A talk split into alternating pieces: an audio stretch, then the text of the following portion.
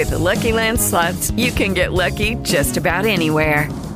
This is your captain speaking. Uh, we've got clear runway and the weather's fine, but we're just going to circle up here a while and uh, get lucky. No, no, nothing like that. It's just these cash prizes add up quick. So I suggest you sit back, keep your tray table upright, and start getting lucky. Play for free at LuckyLandSlots.com. Are you feeling lucky? No purchase necessary. Void where prohibited by law. 18 plus terms and conditions apply. See website for details. It is Ryan here, and I have a question for you. What do you do when you win? Like, are you a fist pumper? a woohooer, a hand clapper, a high fiver. I kind of like the high five, but if you want to hone in on those winning moves, check out Chumba Casino. At ChumbaCasino.com, choose from hundreds of social casino style games for your chance to redeem serious cash prizes. There are new game releases weekly, plus free daily bonuses. So don't wait. Start having the most fun ever at ChumbaCasino.com. No purchase necessary. VGW. Void were prohibited by law. See terms and conditions. 18 plus.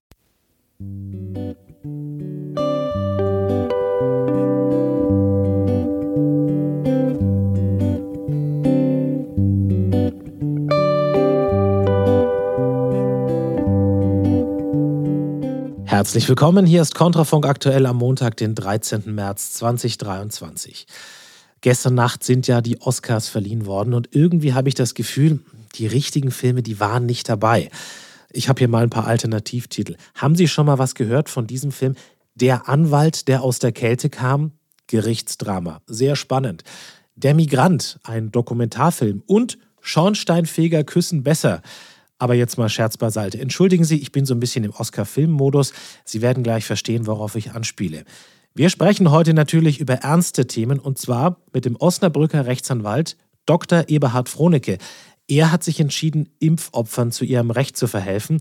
Er wird uns dabei erklären, warum man nicht unbedingt eine Myokarditis haben muss, um entschädigt zu werden. Der YouTuber und Journalist Feroz Khan hat selbst einen Migrationshintergrund. Seine Eltern kommen aus Pakistan. Er wirft auf seinem YouTube-Kanal einen kritischen Blick auf die Migranten-Communities und jetzt hat er einen Film in Spielfilmlänge herausgebracht, in dem er die unterschiedlichen politischen Migrantentypen herausgearbeitet hat.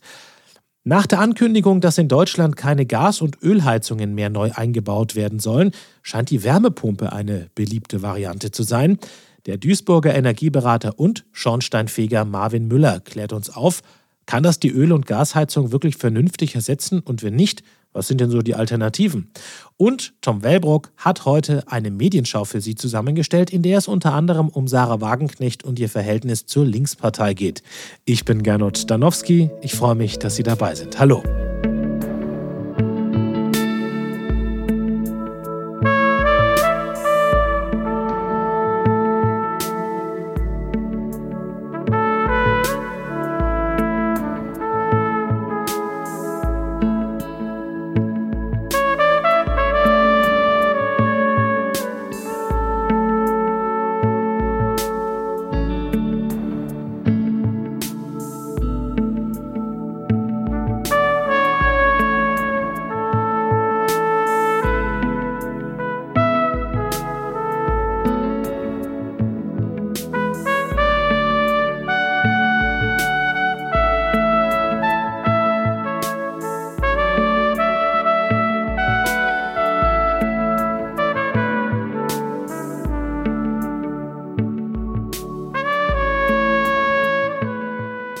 Zurück bei Kontrafunk aktuell. Liebe Hörer, wissen Sie, wie man das heutzutage etwas umschrieben nennt, wenn man Leuten energiemäßig den Saft abdrehen möchte? Das nennt sich Novellierung des Gebäudeenergiegesetzes, wie es offiziell hieß. Ja, das hat viele aufgeregt. Zunächst sollen ab 2024 keine neuen Öl- und Gasheizungen mehr installiert werden dürfen. Bis 2045 soll es dann ein komplettes Betriebsverbot für solche Heizsysteme geben. Stattdessen sollen Haushalte auf Heizsysteme setzen, die mindestens zu 65 Prozent aus erneuerbaren Energien Wärme erzeugen. Da stellt sich die Frage, was bitte soll das für eine Wärmequelle sein? Bei der Suche nach der Antwort stolpert man immer wieder über die Wärmepumpe. Für viele eine Option oder vielleicht doch nicht. Um da ein bisschen Licht reinzubringen, sprechen wir mit Marvin Müller darüber. Er ist Schornsteinfeger und Energieberater in Duisburg. Guten Tag, Herr Müller. Schönen guten Tag. Ja, jetzt ist die Katze also aus dem Sack. Habeck will Öl- und Gasheizungen verbieten, im Neubau zumindest. Was hat das denn für die Verbraucher zur Folge? Grundsätzlich natürlich ändert das viel an der Vorgehensweise der Bauherren. Also man hat ja ganz andere Dinge zu beachten, zumindest wie gesagt im Neubaubereich, auf die man dann eben Wert legen muss, wie eben die Dämmung oder eine geregelte Lüftungsanlage innerhalb des Hauses oder eben die Wärmepumpe. Man hat halt ganz andere baurichtliche Vorschriften, nach denen man bauen muss, um eben die Vorgaben, die vom Staat gefordert sind, einhalten zu können. Was das Verbot von Öl und Gas angeht, um das mal gesagt zu haben, im Bestand ist es nicht komplett verboten. Wie Sie gerade schon sagten, man muss halt die 65 Prozent Anteil erneuerbare Energien einhalten. Und dann dürfte man durchaus auch im Bestand noch mit Gas oder Öl arbeiten. Wobei dann natürlich auch die Technik begrenzt ist diesbezüglich. Was sagt denn der deutsche Markt? Also wenn jetzt bei den Neubauten das umgestellt werden soll, dass Öl- und Gasheizungen verboten werden sollen, kann der Markt das überhaupt leisten aktuell? Also der Markt an sich, bezogen auf die Wärmepumpen, der hinkt doch sehr hinterher. Also ich bekomme aus meiner Kundschaft teilweise zugetragen, dass die Wärmepumpen, die schon bestellt sind und teilweise bezahlt sind, bereits im Förderungsvorgang sind, dann aber dennoch acht, neun Monate Lieferzeit haben, bis sie dann tatsächlich verfügbar sind und eingebaut werden können. Insofern würde ich fast behaupten, es wird schwierig, wenn dann tatsächlich jeder Neubau eine Wärmepumpe bekommen soll und gleichzeitig die Bestandshaushalte umstellen sollen von Gas und Öl auf eben Wärmepumpe. Also wenn wir jetzt schon Lieferzeiten haben von acht, neun Monaten, dann wüsste ich nicht, wie das besser werden sollte, wenn wir dann dazu verpflichtet sind, alle darauf umzustellen. Wenn wir hier schon bei einem zeitlichen Bezug sind, jetzt wird es ja hoffentlich irgendwann auch mal wieder ein bisschen wärmer und Frühling. Trotzdem sollte ich vielleicht jetzt schon für den nächsten Winter vorsorgen. Wann ist denn der beste Zeitpunkt, um so eine neue Heizung bzw. eine Wärmepumpe einzubauen, wenn Sie sagen acht bis neun Monate Lieferzeit? Ja, das ist grundsätzlich das, was mir gesagt wird. Ich habe selber keine bestellt, insofern stehe ich da nicht an erster Quelle. Aber grundsätzlich, gerade mit dem Hintergrund solcher Lieferzeiten, würde ich fast behaupten, ist relativ egal, zu welchem Zeitpunkt man sich entscheidet, die Heizungsanlage zu wechseln man ist ohnehin auf die entsprechenden Lieferzeiten angewiesen. Also wenn ich es mir jetzt überlegen würde, eben eine neue Heizung zu machen, sei es jetzt eine Wärmepumpe, dann würde ich die den Lieferzeiten nach ohnehin erst am Ende des Jahres bekommen. Oder aber, wenn ich mich Mitte des Jahres dazu entscheide, müsste ich halt bis entsprechend nächstes Jahr warten, dass ich dann, also jetzt immer vorausgesetzt an den entsprechenden Lieferzeiten wird sich erstmal nichts ändern. Wonach es zumindest aktuell aussieht. Also man kommt ja kaum mehr hinterher mit den Bestellungen, beziehungsweise mit den Lieferungen der Bestellungen. Eine andere Frage wäre vielleicht die, wenn man kurzfristig noch eine Gas- oder Ölheizung installieren möchte, denn bis 2024 darf man im Wechseljahr noch Gas und Öl installieren. Dann natürlich am besten so schnell wie möglich, weil auch da ist natürlich der Vorrat nicht unbegrenzt. Unter welchen Voraussetzungen wäre es denn tatsächlich sinnvoll, sich jetzt, auch wenn man es noch bis 2024 darf, doch eine Wärmepumpe zuzulegen? Da würde ich sagen, wenn die Voraussetzungen vom Haus aus gegeben sind. Die Wärmepumpe, also es ist eine grundsätzlich sehr gute Technik aber sie funktioniert nicht unter allen Bedingungen gleich. Das ist sehr, ja, fallspezifisch, sage ich jetzt mal. Es muss halt dementsprechend, die Gebäudehülle muss mitspielen. Es würde sich anbieten, einen möglichst geringen U-Wert zu haben von den Außenwänden her, eine möglichst geringe Fensterfläche oder wenn eine große Fensterfläche vorhanden ist, eben auch diese mit einem sehr geringen U-Wert. Die Wärmeverteilung im Haus ist da auch ein sehr maßgeblicher Faktor. Also man sollte zumindest Flächenheizkörper haben oder im Optimalfall Fußbodenheizung. Wenn man jetzt ein wirklich sehr altes Haus hat und hat noch entweder Guss- oder Konvektionsheizkörper, dann würde ich vielleicht sogar nicht zur Wärmepumpe greifen. Okay, sondern, also was wäre Ihr Rat? Pelletofen, Fernwärme vielleicht? Es gibt ja unterschiedliche Möglichkeiten. Also Fernwärme bietet sich natürlich auch nicht für jedermann an, weil Fernwärme doch in nur sehr begrenzten Gebieten liegt. Man könnte konventionell eben bei Gas und Öl bleiben, denn jetzt installierte Anlagen haben auch einen Bestandsschutz von 30 Jahren, was auch durchaus realistisch ist von der Haltbarkeit der Heizung an sich. Oder eben, und darüber wird auch erstaunlich wenig gesprochen, sind eben die Pelletsanlagen die tatsächlich, also wenn wir uns jetzt nur auf den Verbrennungsvorgang beziehen, CO2-neutral wären, was in meinen Augen, also jetzt gerade unter Umweltaspekten eigentlich noch die sinnvollste Lösung wäre. Und also das ist auch eine mittlerweile sehr etablierte Technik. Das funktioniert auch eigentlich sehr gut. Auch in so ziemlich allen Haushalten, jetzt unabhängig von den Gegebenheiten im speziellen Haushalt. Sie sind ja auch Schornsteinfeger und nicht nur Energieberater. Wenn Sie dann in den Schornstein reinsteigen, wenn Sie da reingucken, was hat sich denn verändert in den deutschen Schornsteinen? Sehen Sie da ein anderes Nutzerverhalten jetzt zum Beispiel seitdem wir kein Gas mehr aus Russland bekommen, seit dem Ukraine-Krieg, beziehungsweise auch schon vorher? Nehmen wir mal die Zeitspanne der letzten drei Jahre.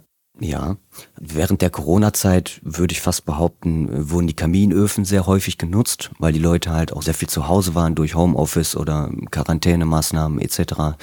Es wurde sehr, sehr viel geheizt halt, wie gesagt, mit Kaminöfen, mit Pelletsöfen etc. Also es gibt Pelletsöfen ja als Zentral- und auch als Einzelraumfeuerstätte. Was den Gas- und Ölverbrauch angeht, beziehungsweise das Nutzerverhalten, da muss ich sagen, aus meiner persönlichen Erfahrung, jetzt seit der Ukraine-Krise, hat sich im Nutzerverhalten verhältnismäßig wenig getan. Also es sind viele Leute, die haben ihre Heizungen dann tatsächlich um zwei, drei Grad runtergedreht, aber in den allermeisten Fällen hört es dann da auch auf. Es wird allerdings eben diese fehlende Temperatur, wenn man so möchte, wiederum sehr stark kompensiert durch eben die Nutzung von Kaminöfen. Also ich sag mal, ich meine, das ist natürlich jetzt sehr fachbezogen, aber die Menge des Rußes, die ich derzeit während einer Kehrtour aus den Schornsteinen hole, entspricht in etwa der Menge, die ich ansonsten in zwei Jahren insgesamt aus den Schornsteinen geholt habe. Also sehr subjektiv gesprochen.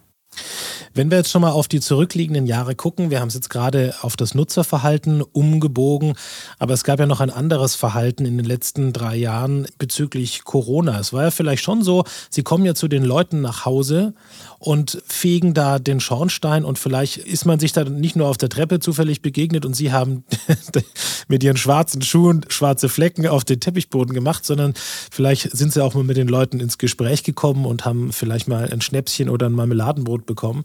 Das ist wahrscheinlich in den letzten drei Jahren in Corona auch ein bisschen zurückgegangen, oder? Haben Sie da auch eine Veränderung gespürt, was so die Nähe zu den Leuten angeht?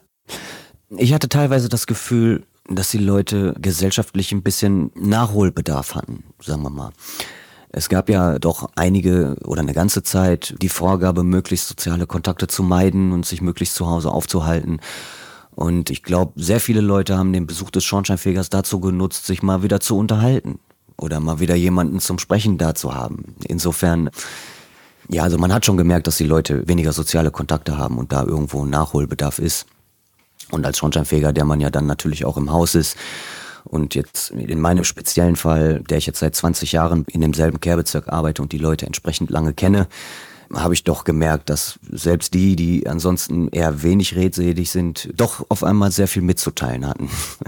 auch im politischen Sinne. Also jeder hat dann natürlich eine Meinung gehabt. Sie an, Sie an, der Schornsteinfeger sozusagen als soziales Netzwerk und auch so ein bisschen der Kummerkasten, wenn man so möchte. Ja, so wollte ich es jetzt nicht sagen, aber so könnte man es durchaus sagen, ja. Herr Müller, jetzt frage ich nochmal abschließend und vielleicht auch ein bisschen forsch, weil ich dann mitten in Ihre Energieberatung vielleicht schon eingreife.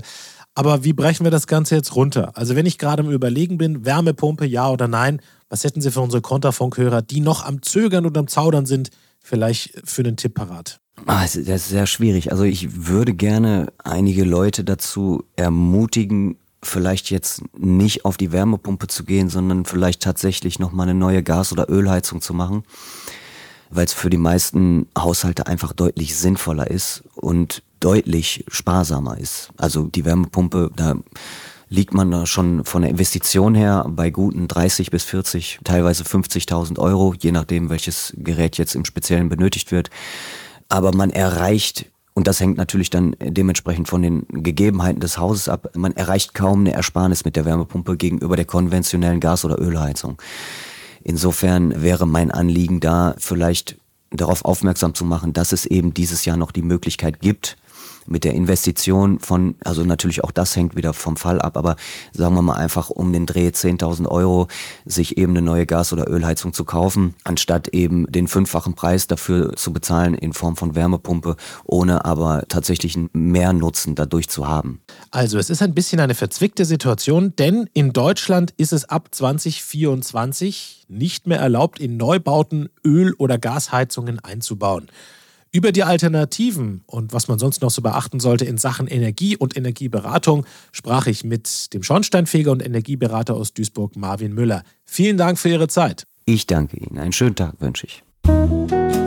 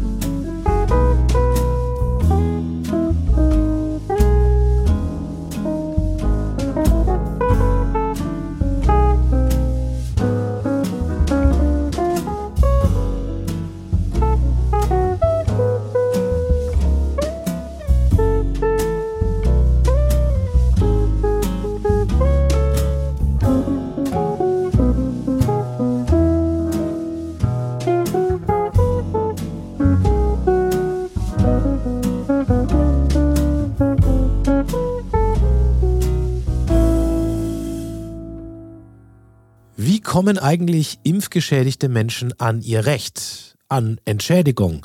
Langsam aber sicher kommt immer mehr Fahrt in die Frage nach Entschädigungen. Vor fünf Tagen ist sogar im ZDF eine Doku erschienen, Gesundheitliche Schäden und Rechtsstreit, wie Betroffene nach der Corona-Impfung kämpfen. Die Tatsache, dass das ZDF darüber berichtet, zeigt, wie drängend dieses Thema tatsächlich ist. Nicht zuletzt deswegen wird auch immer öfter der Rechtsweg bestritten. Einer, der dabei mithelfen will, ist der Osnabrücker Rechtsanwalt Dr. Eberhard Frohnecke. Er hat deswegen die Seite impfopferschutz.de eingerichtet. Ich freue mich, dass Sie heute bei Kontrafunk aktuell dabei sind. Grüße Sie, Herr Dr. Frohnecke. Ich grüße Sie, Herr Danowski. Ich freue mich auch ganz besonders. Worum geht es denn genau auf Ihrer Seite impfopferschutz.de? Na, es ist so völlig ideologiefrei, einfach mal das Gesetz betrachten. Es ist so, dass die Patienten ganz besondere Rechte haben, denn jede Behandlung ist auch ein Eingriff in die körperliche Unversehrtheit und eine Impfung ist natürlich auch eine Behandlung. Und um die Menschen davor zu schützen, müssen sie dann auch einwilligen können und um einwilligen zu können, muss man eine freie Willensbildung haben und die kann man nur auf Basis einer vollständigen Aufklärung des Für und Wider, der Maßnahme, der Notwendigkeit, der möglichen Folgen und Einschränkungen nur auf Basis dessen ausführen. Und wenn das nicht ordnungsgemäß erfolgt ist, dann gibt es einen Schmerzensgeldanspruch. Jetzt ist es aber so, dass jeder, der geimpft wurde, etwas unterschrieben hat, wonach er aufgeklärt wurde, oder? Ja und nein. Also er wurde vielleicht aufgeklärt, aber die Frage ist, ob er wirksam aufgeklärt wurde. Wir fangen einfach mal ganz einfach juristisch an. Wir haben eine Nadel, die wird in den Körper eingeführt. Und diese Nadel ist ein gefährliches Werkzeug, weil jeder Gegenstand, der bei der konkreten Art der Anwendung den Körper zu verletzen imstande ist, ist ein gefährliches Werkzeug. So haben wir das Juristen mal gelernt. Und in Paragraph 224 des Strafgesetzbuches steht drin, was eine gefährliche Körperverletzung ist und was das für Folgen hat. Und da steht unter anderem drin, wer die Körperverletzung durch Beibringung von Gift oder anderen gesundheitsschädlichen Stoffen auf jeden Fall war es ja hier mit der Impfung äh, ein körperfremder Stoff und dann mittels einer Waffe oder eines anderen gefährlichen Werkzeuges begeht, wird bestraft von mindestens sechs Monaten bis zu zehn Jahren Haft. Und da prüfen wir Juristen immer den objektiven Tatbestand und den subjektiven Tatbestand. Das heißt, wollte der Arzt oder die Ärztin den Körper verletzen? Ja, natürlich wollte er die Nadel einbringen. Wollte er oder sie den Impfstoff einführen, der eventuell gesundheitsschädlicher Stoff ist? Ja, natürlich wollte er das auch. Also objektiv und subjektiv ist es getan, hat sich eigentlich strafbar gemacht und zwar zweimal. Und um diese Strafbarkeit aufzuheben, müsste diese Strafbarkeit eben gerade nicht rechtswidrig sein. Und das kann sie nur sein, wenn derjenige, der diese Körperverletzung erfährt, einwilligt und wirksam einwilligt. Nur dann ist der Behandler, so nennt der Gesetzgeber den Arzt oder die Ärztin, dann auch gerechtfertigt in der Handlung, wäre straffrei und müsste dann auch kein Schmerzensgeld oder anderweitigen Schadensersatz zahlen. Und das hat der Gesetzgeber im bürgerlichen Gesetzbuch eigentlich sehr exakt ausgearbeitet. Er hat nämlich in Paragraph 630 kleines d dargelegt, wie die Einwilligung überhaupt vonstatten zu gehen hat. Und da hat er ganz ausdrücklich gesagt, vor Durchführung einer medizinischen Maßnahme, insbesondere eines Eingriffs in den Körper oder die Gesundheit, ist der Behandelnde verpflichtet, die Einwilligung des Patienten einzuholen. Und die Wirksamkeit der Einwilligung setzt voraus, dass der Patient auch ordnungsgemäß und vollständig nach den Vorgaben des Paragraphen 630 kleines e aufgeklärt worden ist. Und da steht es dann wortwörtlich drin, was diese Aufklärung alles beinhalten muss. Sie muss mündlich sein, sie kann ergänzend schriftlich sein. Und wenn man dann zum Beispiel auf Schadensersatz äh, verzichtet hat durch eine Unterschrift, dann kann die von vornherein gar nicht wirksam sein, weil ich weiß ja gar nicht als Patient, was mir alles widerfahren kann und auf was ich verzichte. Das ist also schon per se unwirksam. Okay, aber wenn ich Sie jetzt richtig verstanden habe, dann sind in ganz, ganz vielen Fällen eben diese Impfaufklärungen unwirksam. Warum genau? Warum sagen Sie, dass die Impfaufklärung unzureichend vonstatten gegangen ist? Müsste sich da jeder Arzt theoretisch diese acht Seiten oder diese halbe Stunde mündlich für den zu Impfenden Zeit nehmen oder wie sieht das aus? So will es der Gesetzgeber, keine Frage. Also ich kann mir durchaus vorstellen, dass man einen Impfling, wie es ja so äh, seltsamerweise heißt, durchaus in einer Viertelstunde ausreichend beraten kann und dann sich das auch unterschreiben lassen kann, was er ausreichend beraten worden ist. Eine halbe Stunde wohl nicht, aber unter einer Viertelstunde wird es dann noch wirklich knapp. Denn laut dem vorzitierten Paragraphen ist der Behandelte verpflichtet, den Patienten über sämtliche für die Einwilligung wesentlichen Umstände aufzuklären. Und da sagt der Gesetzgeber auch ganz eindeutig, dazu gehören wenigstens Art, Umfang, Durchführung, zu erwartende Folgen und Risiken der Maßnahme, ihre Notwendigkeit überhaupt, das müsste auch diskutiert werden. Ist jetzt diese Covid-Impfung überhaupt notwendig bei Ihnen? Die Dringlichkeit dessen, die Eignung und die Erfolgsaussichten im Hinblick auf das zu erwartende Unheil und die Therapie. Und es ist auch auf Alternativmaßnahmen hinzuweisen, wenn diese gleichermaßen erfolgreich sein können. Und dann sagt der Gesetzgeber auch ziemlich klar, die Aufklärung muss mündlich durch den Behandelnden oder eine ebenso ausgebildete Person, also ein Arzt, andere Ärztin erfolgen. Und ergänzend, und das Wort ist wie bei uns Juristen immer ganz wichtig, dass ein Wort eben ganz wichtig sein kann, da steht ergänzend, kann auch auf Unterlagen Bezug genommen werden, die der Patient in Textform erhält. So. Und dann muss es so rechtzeitig erfolgen, dass der Patient seine Entscheidung über die Einwilligung wohl überlegt treffen kann. Da gab es jetzt am 20. Dezember 22, also ganz frisch vom Bundesgerichtshof eine Entscheidung. Da musste er sich damit auseinandersetzen, ob der Patient seinerzeit ausreichend Zeit hatte, sich zu überlegen, willige ich jetzt ein oder nicht. Und das hat er zwei Tage vor einer OP getan. Und es war die Aufklärung. Und er hätte sogar noch zwei Tage Zeit gehabt, das wieder zu widerrufen, hat er aber nicht getan. Und hat man gesagt, also 48 Stunden, das müsste eigentlich ausreichen. Die hatten wir hier aber nie und niemals. Also zahlreiche der Mandanten haben schon gesagt, ich kam mir vor wie in einem Schlachthof. Ich wurde nur durchgeführt. Sie müssen sich vorstellen, drei Viertel der Mandanten geben an, von der Arzthelferin geimpft worden zu sein. Okay, round two. Name something that's not boring. A laundry? Ooh, a book club. Computer solitaire, huh? Ah, oh, sorry, we were looking for Chumba Casino. That's right. ChumbaCasino.com has over 100 casino style games. Join today and play for free for your chance to redeem some serious prizes. ChumbaCasino.com. No purchase necessary. Full prohibited by law. 18 plus terms and conditions apply. See website for details. Das ist ja schon sehr überraschend, wenn nicht sogar erschütternd. Nicht? Das müssen Ärzte tun, ja.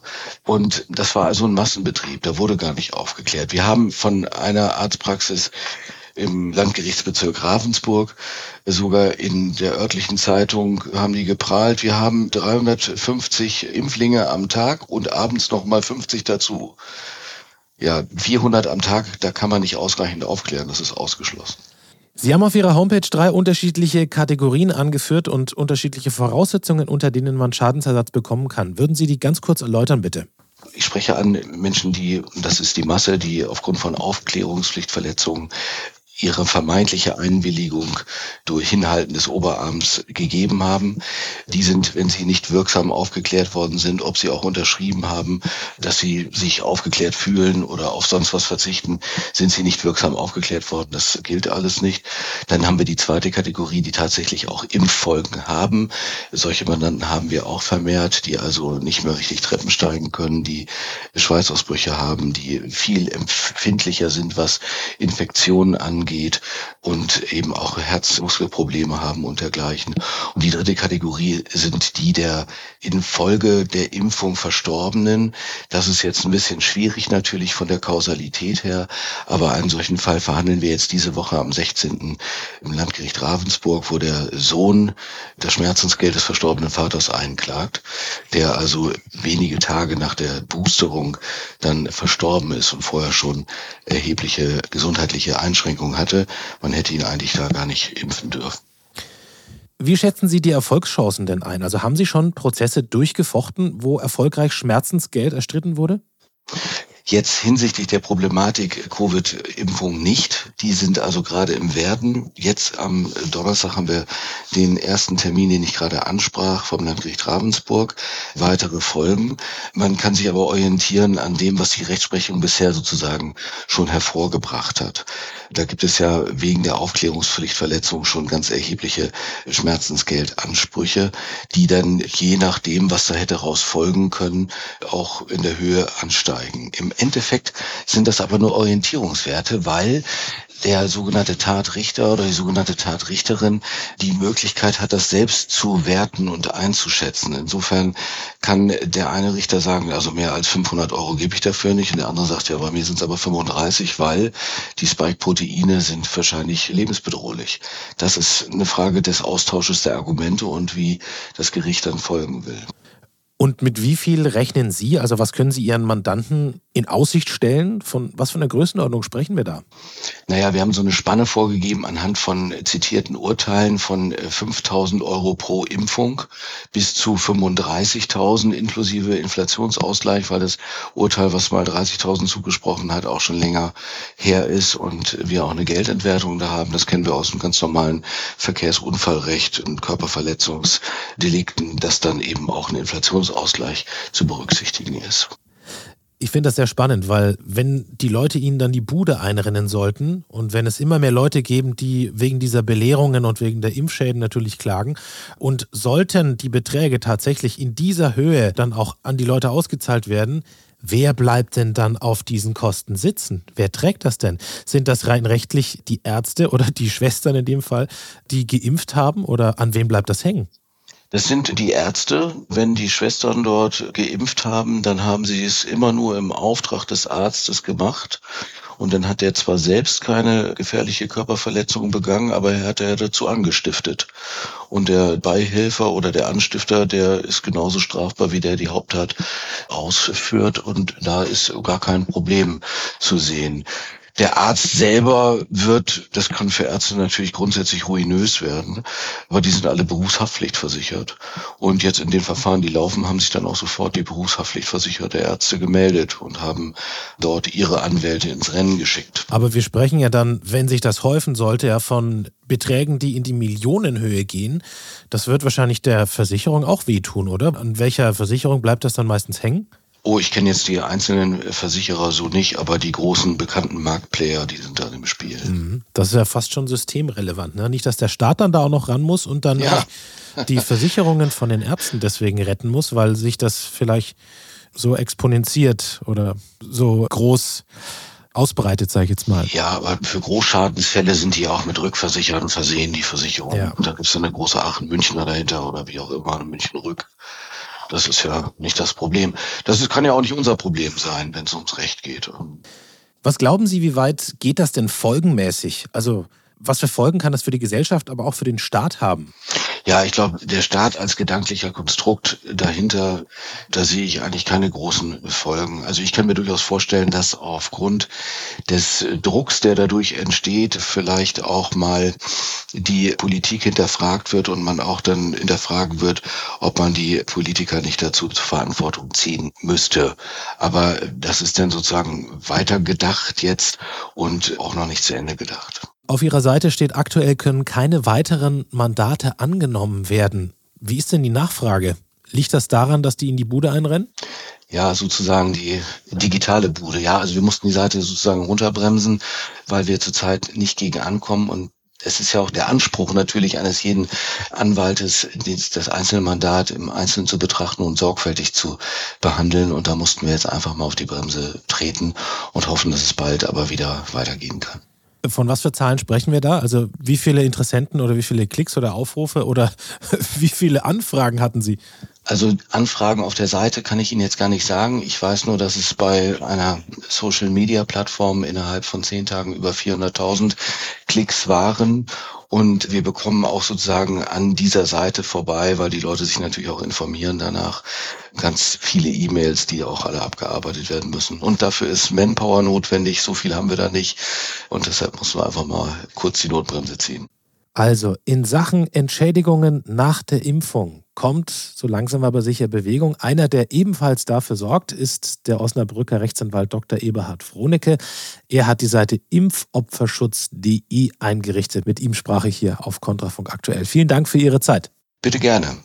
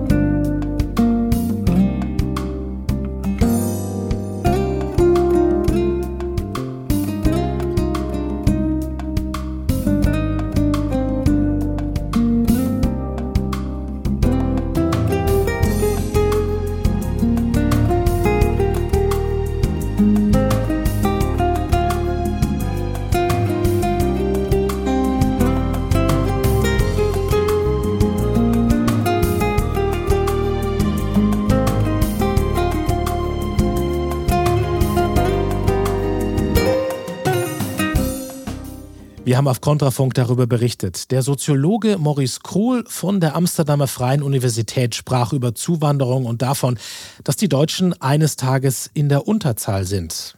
Ganz so weit sind wir noch nicht. Es leben aber schon tausende Migranten in Deutschland, die mittlerweile auch Deutsche sind und hier Einfluss auf das Leben, die Wirtschaft und die politische Willensbildung und Meinung nehmen.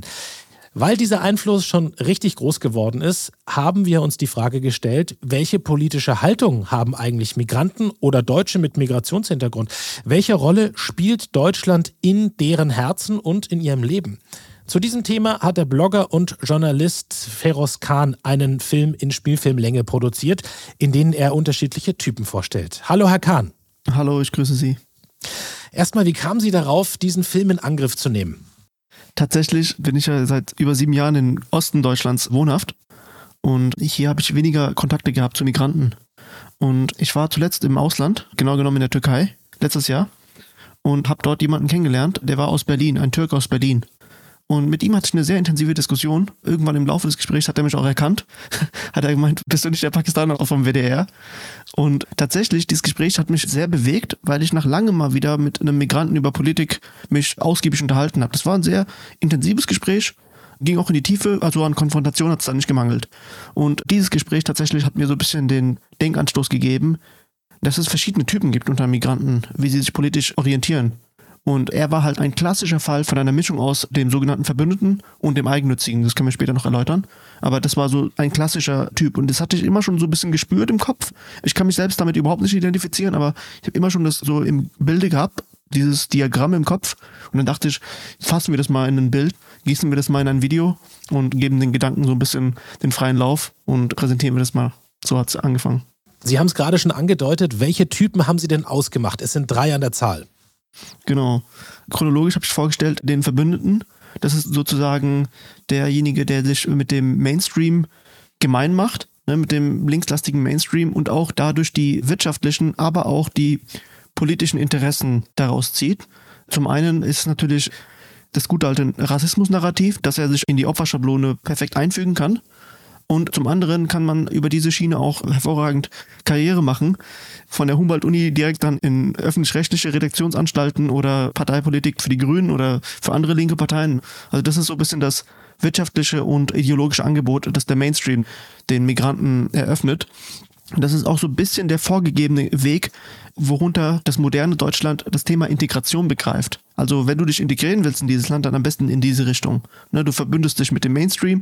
Das hat Vor- und Nachteile. Im Gegenzug dazu verleihst du den Linken eine Daseinsberechtigung, weil du bist ja natürlich das ultimative Opfer.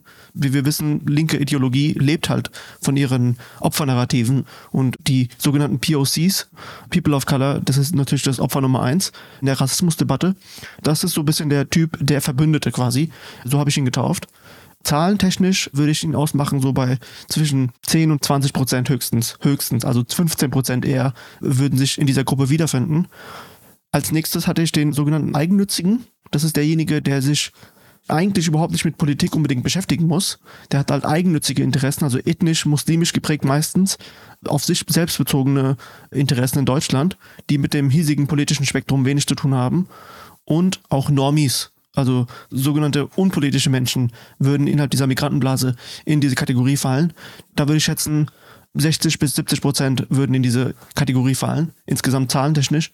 Und was man da auch beachten muss, auch der sogenannte Islamismus oder der politische Islam bis hin zum Salafismus oder gelebten Dschihadismus würde halt in diese Interessen fallen, weil das sind natürlich, also politisch-islamische Interessen natürlich vorbei an deutschen Interessen und haben mit der hiesigen politischen Landschaft wenig zu tun. Also da verfolgt man eine eigene Agenda und das würde auch eben äh, zu den Eigennützigen passen.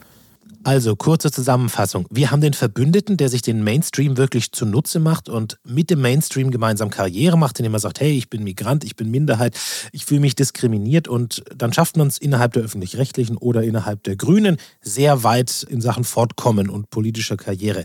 Dann gibt es den Eigennützigen, der das nicht professionell reitet, aber doch ganz gerne mal hervorholt, wenn es ihm denn nützt.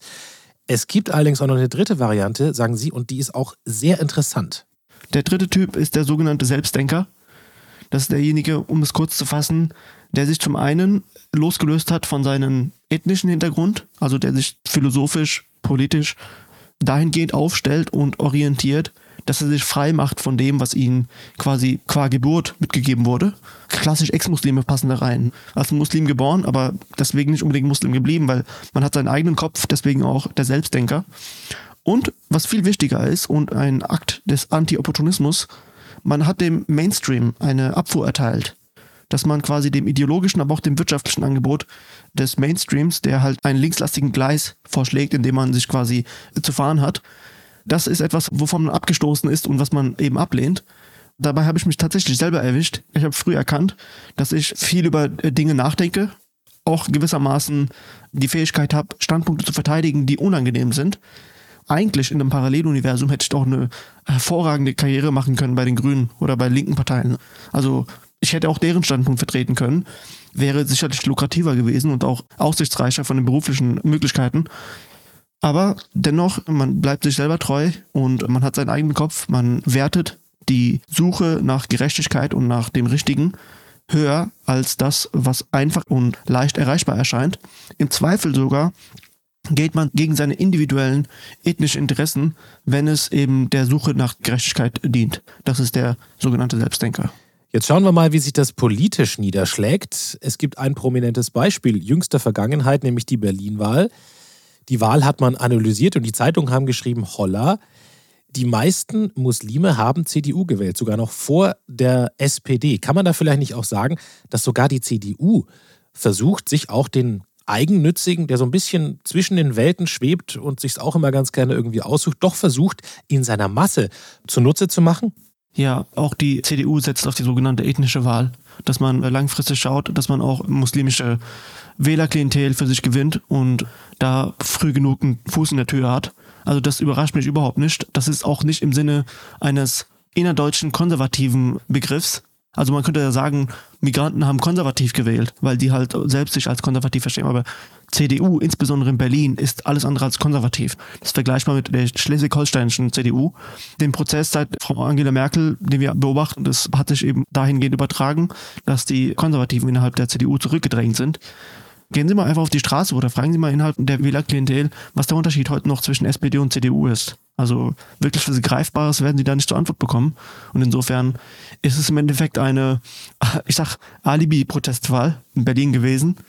Am Ende hat es ja eh nicht alles genützt, weil Rot-Rot-Grün zusammen trotzdem mehr hatten als CDU insgesamt fügt sich, was wir erlebt haben in Berlin, in das bekannte Muster. Eine letzte Frage habe ich noch und zwar, wie kann man denn in der Diskussion, aber auch vielleicht um jemanden auf seine Seite zu ziehen und vielleicht doch jemanden dann zum Selbstdenker zu machen, wie kann man junge Migranten packen? Also eine unweigerliche Allianz ist meiner Meinung nach das Thema Männlichkeit.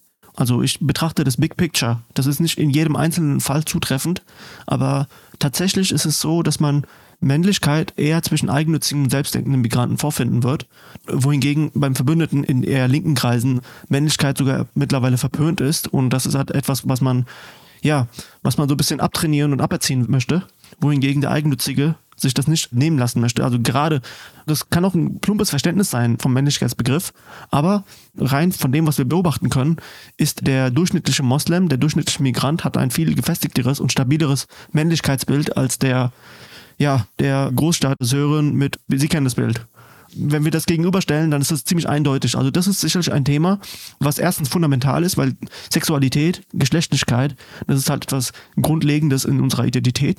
Das ist sicherlich ein Thema, wo man Menschen für sich gewinnen kann und ich beobachte das auch. Ich beobachte das auch, dass das Thema, dass immer mehr auf YouTube Leute aufstehen mit Migrationshintergrund Jetzt gar nicht aus politisch motivierter Herangehensweise, sondern einfach, weil sie sich in ihrem Dasein bedroht fühlen und aufstehen und sich ganz klar Luft verschaffen gegenüber dieser ganzen Geschlechterrelativismuskiste seitens links, LGBT, Gender, Frühsexualisierung, all das, da wie selbstverständlich den Mund aufmachen und was man auch beobachten kann, die kriegen halt keine Maulsperre deswegen. Ne? Die dürfen das auch ganz klar artikulieren. Wie gesagt, ne, weil die Linke halt immer mit einem Auge auf eine potenzielle Stimme schielt und auch versucht, die auch zu braven Grünwählern umzuerziehen. Meiner Meinung nach ist das ein Kampf auf verlorenen Posten, aber das ist deren Strategie. Ein Thema Männlichkeit wäre in jedem Fall ein Thema, wo man sicherlich Bünde schlagen kann mit den eigennützigen Migranten. Also, liebe Kontrafunkhörer, wenn Sie sich auch schon mal gefragt haben, welche Migrantentypen gibt es denn politisch gesehen in Deutschland? Wir haben jetzt gehört vom Eigennützigen, vom Verbündeten und vom Selberdenker. Diese Definition hat angestellt der politische Blogger, der viel über Migration spricht, und YouTuber Feroz Khan. Danke für Ihre Zeit. Vielen herzlichen Dank ebenfalls.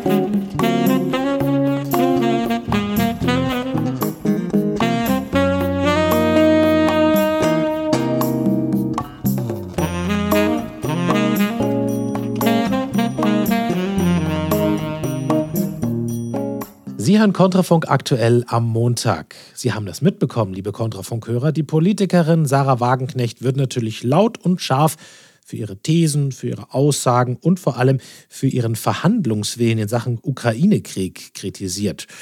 Ja, auch wenn sie da im Fokus und so ein bisschen im Feuer steht, über eines kann sie sich nicht beklagen, nämlich über mangelnde Aufmerksamkeit ob sie will oder nicht. Die Partei Die Linke muss Wagenknecht diese Aufmerksamkeit auch schenken, zumal die Gründung einer Wagenknecht-Partei immer öfter ins Spiel gebracht wird, vor allem von den Medien.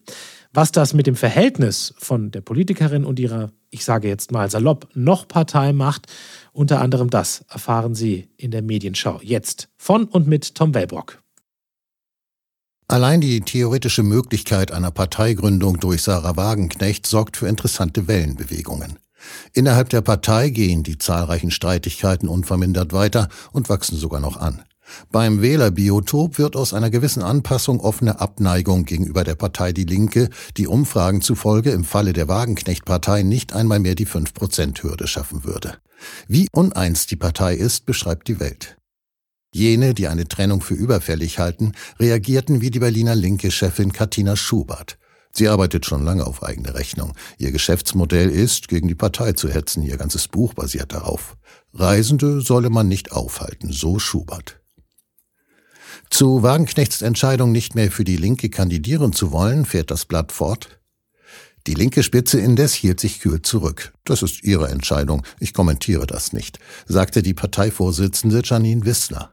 Das Kalkül, nicht noch mehr Aufmerksamkeit für Wagenknecht generieren, um im laufenden Trennungsprozess möglichst wenig Genossen und Wähler zu verlieren.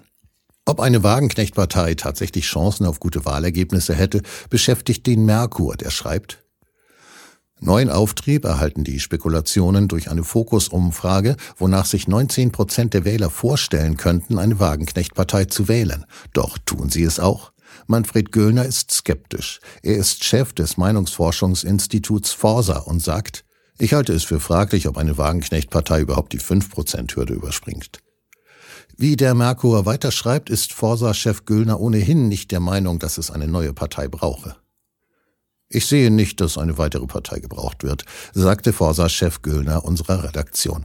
Zumal die politische Verortung einer Wagenknecht-Partei schwierig sei. Vor allem bei Wählern der Linken und der AfD finde sie Zuspruch. Das Problem sei, so der Merkur weiter, die Person Wagenknecht an sich.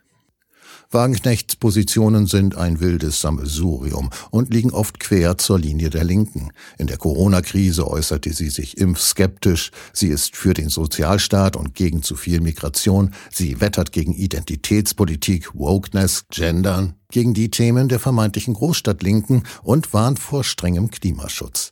Im Ukraine-Krieg tut sie sich schwer damit, Russland als Aggressor zu bezeichnen, denn auch die NATO trage Schuld. Von Waffenlieferungen an Kiew hält sie nichts. Lässt sich daraus ein Parteiprogramm formen? Es ist eine Mixtur, die nicht trägt, sagt Meinungsforscher Güllner. Gerade hat sich die Wirtschaftsweise Veronika Grimm gegen ein generelles Verbot für den Einbau neuer Gasheizungen ausgesprochen. Grimm sagte, die Regierung könnte sich durch solche Verbote ins Knie schießen. Sie erwartet zudem Ineffizienzen, wenn Betriebe kein Gas und später keinen Wasserstoff fürs Heizen nutzen können. Als weitere Probleme nennt Grimm Fachkräftemangel. Und auf die Online erfahren wir, ein Wunderpunkt bleibt jedoch die finanzielle Belastung für private Haushalte. Hierzu hat Habeck ein soziales Förderprogramm in Milliardenhöhe angekündigt. Es solle gewährleisten, dass sich gerade Haushalte mit niedrigen und mittleren Einkommen diesen Umstieg auch leisten können, kündigte der grünen Politiker am Donnerstag an. Erst kürzlich wurde ein in den Medien als EU-Geheimpapier bezeichnetes Dokument bekannt, nachdem in Deutschland ein Jobkahlschlag droht und das Land auch international wirtschaftliche Nachteile befürchten muss. In diesem Zusammenhang deutet T-Online an, ob es ein Umdenken bei der Regierung geben wird. Die Bundesregierung wird aller Wahrscheinlichkeit nach an der Energiewende im Gebäudesektor festhalten, um ihre Klimaziele zu erreichen. Schließlich sind diese gesetzlich festgehalten. Drei Autoren haben sich mit dem Lebenslauf von Karl Lauterbach beschäftigt und kommen in der Welt zur Einschätzung. Archivdokumente belegen, wie Karl Lauterbach 1995 seinen Lebenslauf fälschte. Damals ging es um eine Professur in Tübingen und ein Projekt, von dem sich heute nichts mehr finden lässt. Lauterbach hatte sich 1995 32-jährig an der Tübinger Eberhard-Karls-Universität für die C4-Professur Gesundheitssystemforschung beworben und dort laut Welt angegeben, Drei Beispiele nannte Lauterbach. Eines davon Qualitätssicherung in der Prävention, Diagnostik, Therapie und Nachsorge des Mammakatioms durch das Tumorzentrum Aachen e.V. Studienleiter, gefördert durch das Bundesgesundheitsministerium, zwei Millionen D-Mark. Die Autoren gingen auf die Suche, um die Angaben zu überprüfen und fanden wenig, wie sie schreiben. Bei einer persönlichen Vorsprache soll Lauterbach nachgelegt haben. In einem Protokoll heißt es, der Bewerber habe angegeben, einen beträchtlichen Teil seiner erworbenen Drittmittel nach Tübingen transferieren zu können. Ein dickes Plus für Lauterbach im Bewerbungsverfahren, denn die finanzielle Lage der Uni war prekär. Doch das Gesundheitsministerium teilte Welt am Sonntag in der vergangenen Woche mit, ein Projekt mit diesem Namen sei nicht bekannt. Erfolglos blieb das Autorenduo auch bei der Frage, wo genau Lauterbach Studienleiter gewesen sein soll. Und die von Lauterbach angepriesenen Leistungen bei der Drittmittelbeschaffung als Studienmitleitung und gefördert durch die Robert Wood Johnson Foundation Princeton, USA, entpuppen sich scheinbar auch als ausgedacht. Welt am Sonntag erreichte Alan B. Cohen den Studienleiter per E-Mail. Cohen teilte mit, er selbst habe die 100.000 Dollar beschafft. Karl war nicht an der Beschaffung der Förderung beteiligt. Dieser hätte bloß bei der Konzeption und der Analyse der früheren Projektphasen geholfen. Fürs Protokoll, das geholfen wird in Anführungszeichen gesetzt. Alles in allem für einen einzigen Gesundheitsminister ein paar Ungereimtheiten zu viel. Das war die Medienschau von und mit Tom Wellbock. Dankeschön.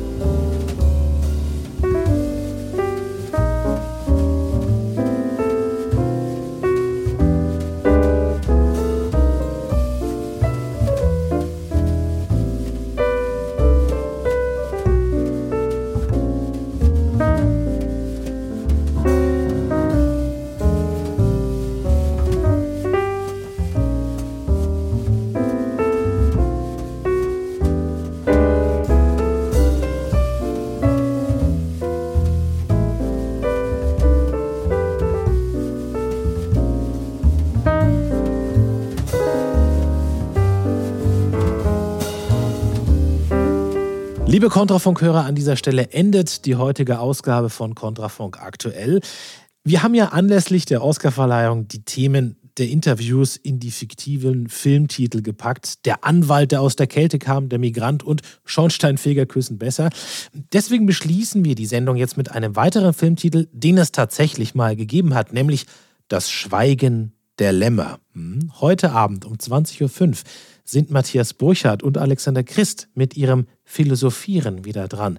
Natürlich sind die beiden keine Lämmer, aber das Thema heute Abend ist Schweigen. Hören wir gleich mal rein. Ich bin Gernot Danowski. Ich sage Tschüss für heute. Schön, dass Sie dabei waren. Danke und bis bald. Philosophieren im Kontrafunk mit Matthias Burchardt und Alexander Christ. Heute sprechen wir über das Schweigen.